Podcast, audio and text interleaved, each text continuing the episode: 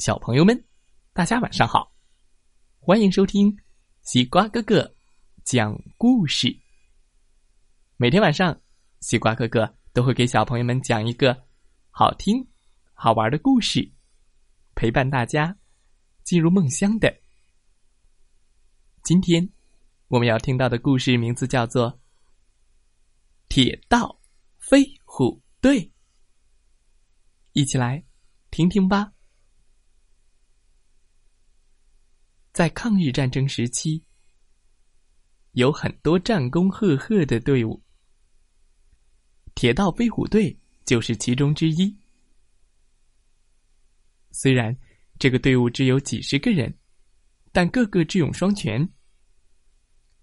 他们破坏敌人的铁路运输，劫火车，扒铁路，炸桥梁，沉重打击了敌人。把敌人打得落荒而逃。我们的大部队和老百姓缺少药品时，飞虎队就做好了抢夺敌人药物的准备。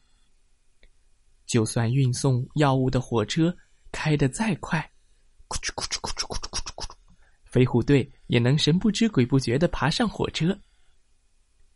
就算敌人再警惕，飞虎队也能在敌人的眼皮底下把车上的药品都运走。一天，几个日本特务装扮成农民的样子，混入了车站。他们要迷惑老百姓，从百姓口中打探游击队的消息。潜伏在车站附近的飞虎队员一眼就认出了他们。他把日本特务的行踪及时报告给了上级，破坏了敌人妄图打击游击队的诡计。特务一看行踪暴露，掏出枪来想反抗。飞虎队的神枪手只用了一枪，噗，便打中了其中一个人。特务打不过飞虎队，想要逃跑。几声枪响过后，敌人有的受伤，有的晕倒，都放弃了抵抗。飞虎队真是好样的！飞虎队从特务手里得到一封密信，上面写着：“敌人计划将抢夺大量用来运输物资的火车。”飞虎队绝不让敌人的诡计得逞。他们按照密信里运送物资的时间，提前埋伏在铁道两边，等着他们自投罗网。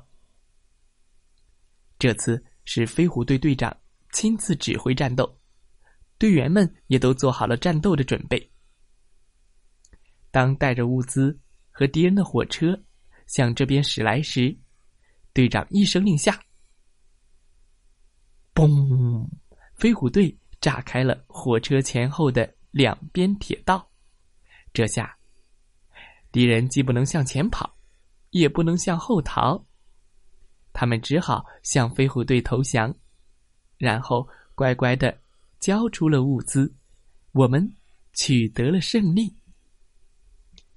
飞虎队机智勇敢、不怕牺牲的精神，激励着一代一代的中国人。